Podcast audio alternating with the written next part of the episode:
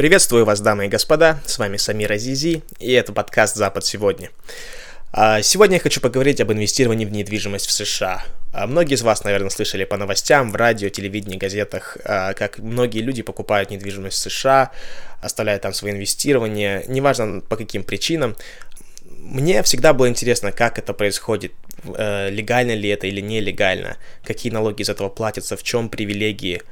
Поэтому в течение нескольких месяцев я изучал этот момент и все еще изучаю, потому что я тоже думаю в какой-то в скором времени купить недвижимость в США в, а, в качестве инвестирования на долгосрочный э, срок или, или же на короткосрочное время. А, поэтому сегодня я хочу посвятить, посвятить этот подкаст именно разговору о процессе покупки жилья или любой другой недвижимости в США.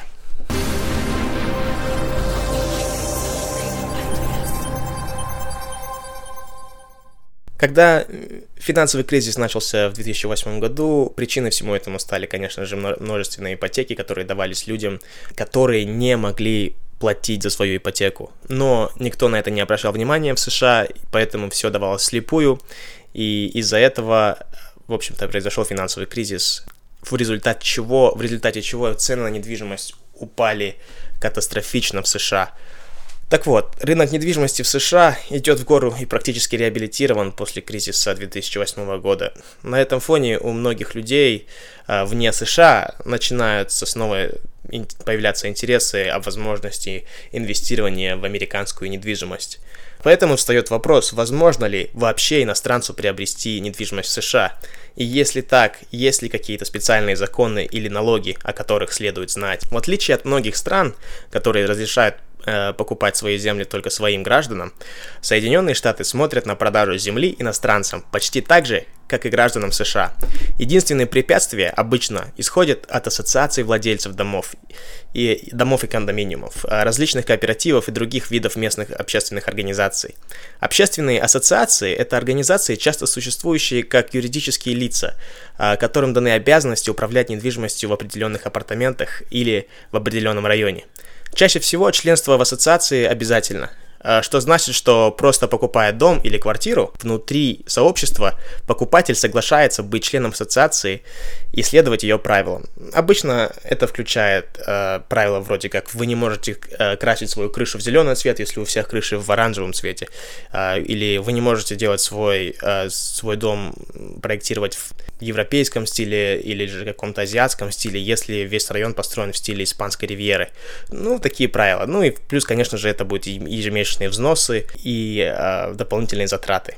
Некоторые штаты разрешают ассоциации ассоциациям контролировать, кому именно будет продаваться недвижимость. Это делается для того, чтобы избежать случаев отсутствия владельцев э, в купленной недвижимости, что значит, что ассоциация не сможет принудить владельца соблюдать установленные правила. Но такие моменты – это дело случая, и я советую обсудить данную деталь с адвокатом или агентом, который будет помогать вам с покупкой. Давайте же поговорим о финансировании.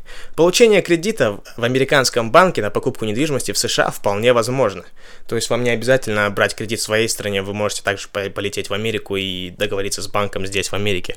А, ну, конечно же, здесь есть свои нюансы. Иностранцы чаще всего должны платить более высокую процентную ставку и платить более высокий первоначальный взнос. Чаще всего это 40%, ну или больше. Опять же, это из-за риска, что иностранного покупателя может быть просто невозможно вызвать в суд, а, и чьи активы могут быть неприкасаемые, в отличие от граждан США, которых можно будет легко и быстро найти, и которые находятся под, юридической, под юрисдикцией э, штатских и федеральных законов э, в случае неоплаты кредита. Насчет сделок – есть, есть еще одна область, в которой могут быть, в которой могут быть сложности, это транспортировка, которая будет обязательно, чтобы обговорить все детали купли-продажи и оформления а, передачи земли. Ну, я конкретно говорю, если вы, например, живете в России, то вам надо будет летать в Калифорнию, если вы хотите купить недвижимость в Калифорнии, а, брав при этом приблизительно два самолета через две страны, то есть это очень затратно. Например, я из Казахстана, и чтобы из моего города полететь а, в Вентуру, где я живу, мне надо получается взять... Обычно я летаю Люфтганзой и летаю через Франкфурт. А, и в среднем билет стоит из Казахстана а, в, а, в Америку и обратно в среднем 2000 долларов. Если из Америки и в Казахстан и обратно, то это где-то тысячи, пол, полторы тысячи долларов. В любом случае, я бы был консервативным здесь и считал бы, например, ваши затраты, как за одну поездку вы платите 2000 долларов. Кому-то это покажется малая цена, кому-то большая, в, завис... в зависимости от того, какие э, возвраты на инвестицию вы ожидаете. Иностранцу нужно будет летать туда-сюда из США и в США э, с целью оформления всех шагов покупки недвижимости. То есть это, это обязательный момент. Но есть один выход из этого. К счастью, чтобы избежать множества других, множества долгих и утомительных перелетов, можно оформить доверенность на, агента в, на агента в США. То есть это может быть адвокат, это может быть э, какой-то риэлтор, и, и этот риэлтор может заниматься всеми шагами покупки и подписывать все нужные документы э, от вашего лица. Опять же, это все легально, это все делается через контракты, Поэтому э, я всем советую обратиться к адвокатам по этому поводу и более э, детально узнать, как это делается. Насчет налогов. Если что-то и невозможно избежать, в покупке американской недвижимости, так это налоги. К сожалению, налоговый кодекс, связанный с покупкой жилья иностранцам, наиболее сложный, учитывая, что может быть привлечен налоговый закон обеих стран, то есть страна, э, в которой вы гражданин, и страна США. Различные страны имеют разные налоговые соглашения с США. Не все страны имеют налоговые э, соглашения с США, а, э, но есть специальный список, который я зачитаю в конце этого выпуска. Так что перед тем, как разрешать какие-либо э, сделки, очень важно тщательно проконсультироваться с местным налоговым профессионалом, как в своей стране, так и в США. Иногда подобные законы могут обязывать оплату налогов не только в США, но и в своей стране, а некоторые только обязывают платить налог в США. А также сумма налога может варьироваться по странам. Обычно иностранные покупатели, э, кто берут кредиты э, на покупку в США с первоначальным взносом в 40-50%, могут избежать уплаты налогов с рентного дохода, то есть дохода аренды. Если вы покупаете дом, чтобы его сдавать и получать э, пассивный доход, то вы можете, получается, не платить налог в течение первых 10 или 15 лет что есть абсолютно легально.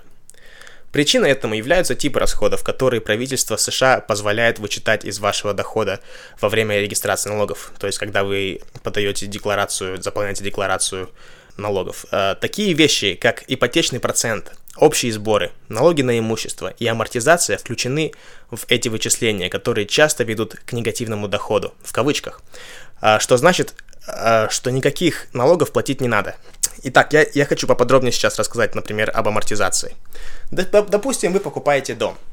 Вы покупаете дом, э, взяв при этом кредит. Вы приехали в США, договорились с банком, заложили 45% первоначальный взнос, и все, вам дали кредит, и вы сейчас обладаете этим домом.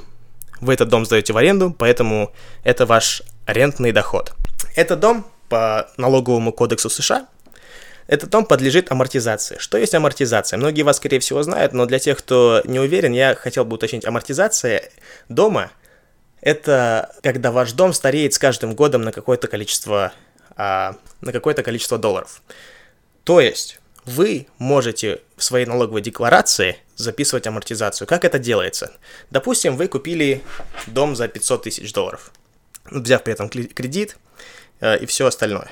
Сейчас я посчитаю вам на калькуляторе. 500 тысяч долларов.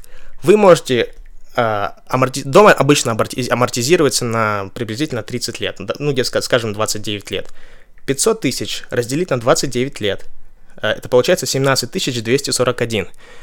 То есть ваш дом падает в цене каждый год, только по налоговым причинам, не по-настоящему, но в налоговом кодексе, на 17 241 доллар. Это вы можете записывать как ваш расход ежегодный. Так вот, смотрите, если вы сдаете свой дом за 1000 долларов, э, да давайте даже так, если это 500 тысяч долларов стоит дом в Калифорнии, то мне кажется, это будет 2000 а, долларов в месяц. То есть ваш доход, получается, будет, если 2000 долларов в месяц вы получаете, будет 24 тысячи долларов. 2000 умножить на 12 равняется 24. Так как ваша амортизация равна 17 241 доллар, вы вычитаете эти, э, эту амортизацию из своего ежегодного дохода. То есть 24 тысячи минус 17 тысяч, получается 6758 долларов. То есть вместо того, чтобы платить налоги на э, налоги с 24 тысяч долларов, из-за того, что есть невидимый расход, то есть это не настоящий расход, это просто ваша амортизация, которая по налоговому э, кодексу учитывается. Вместо 24 тысяч вы платите налог на 6700 долларов. То есть это просто очень многим американцам на самом деле нравится эта лазейка. И это абсолютно легально, и это то, что многих людей, например, привлек... почему многих людей привлекает а, инвестиция в недвижимость. Такие вещи, как ипотечный процент, общие сборы, налоги на имущество и амортизация включены в эти вычисления, которые часто ведут к негативному доходу или к очень маленькому доходу, только вашей налоговой декларации. Что значит, что никаких налогов платить не надо или э, налоги очень мизерные, как я уже вам об этом сказал.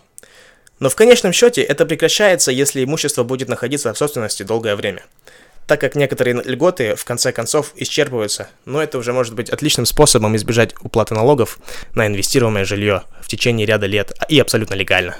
Во время своей продажи недвижимости иностранцы всегда должны будут платить налог на прирост капитала в США.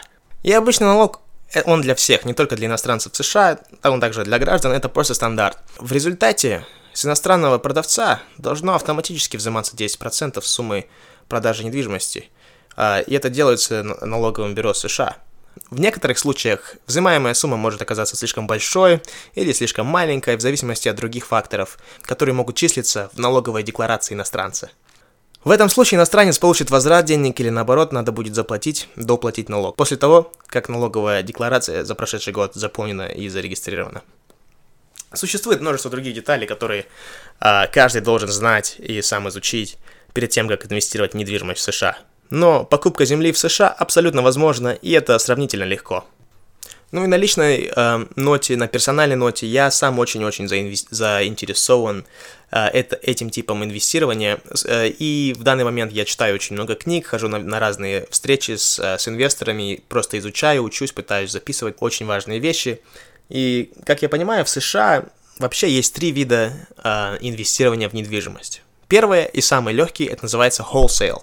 Wholesale э, это, в принципе, является покупкой контракта на приобретение недвижимости. То есть каждый раз, когда э, вы покупаете дом, вы сначала подписываете контракт. Это значит, что вы цену уже устанавливаете. Цена не может быть ниже, цена не может быть выше, цена уже установлена. Как это происходит? Люди постоянно в интернете или в других э, газетах ищут разные дома, которые продаются. После этого люди звонят, люди звонят владельцам недвижимости, а, говорят, я готов купить, давайте подпишем контракт. Этот контракт действует в течение э, какого-то времени. И как только вы подписали э, контракт о том, что вы собираетесь купить этот дом, это значит, что у вас уже есть права, у вас уже есть право на покупку этого дома. Скажем, у меня есть право на, на покупку дома за 200 тысяч.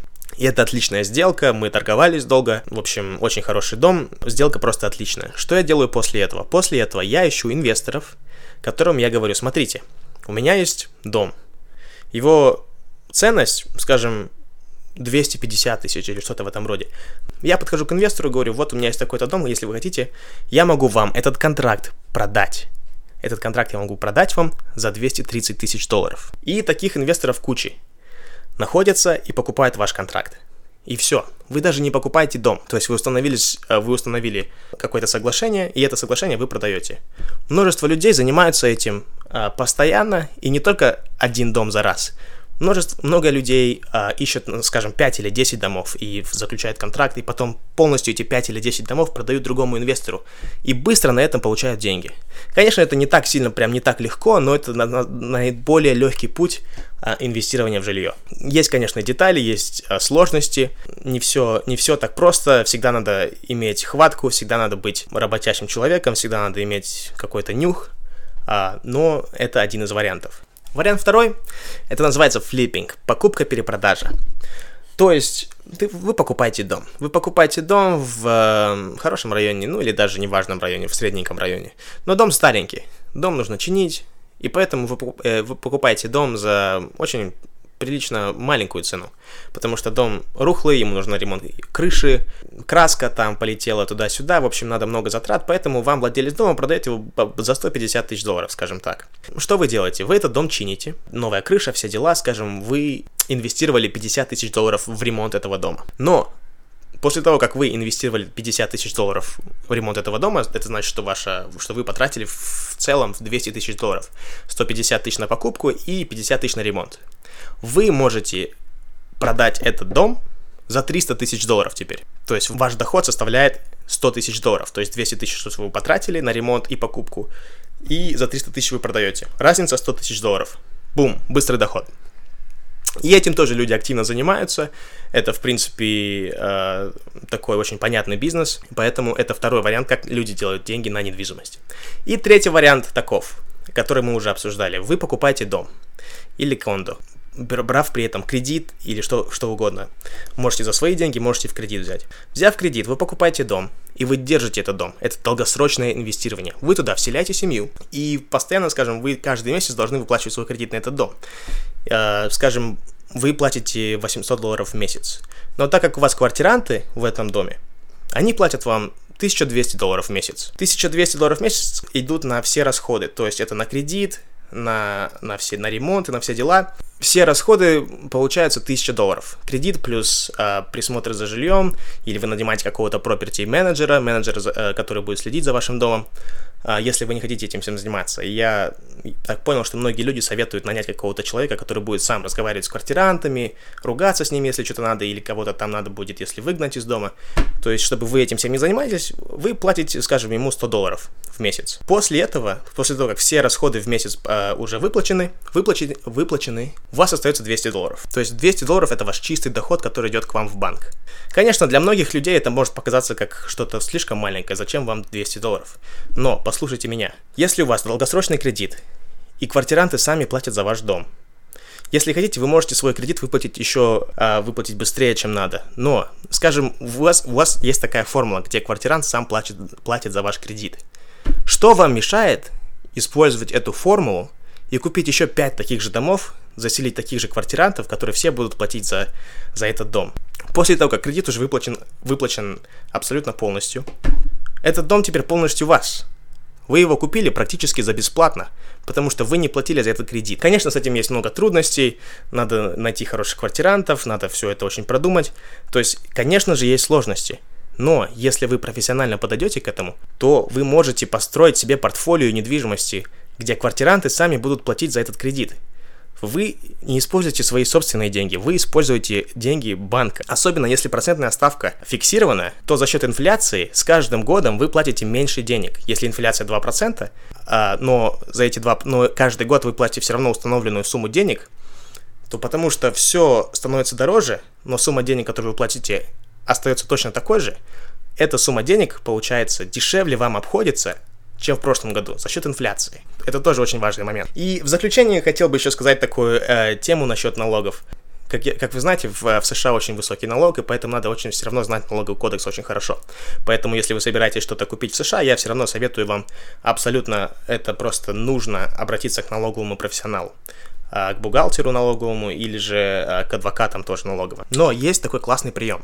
Допустим, вы купили дом вы с него получили много денег, вам, вам идет профит, пассивный доход, но вы поняли, что настало время, что ваш район уже немножко стареет, а, что он уже не такой профитный, и вы хотите купить новую недвижимость. Что же получается?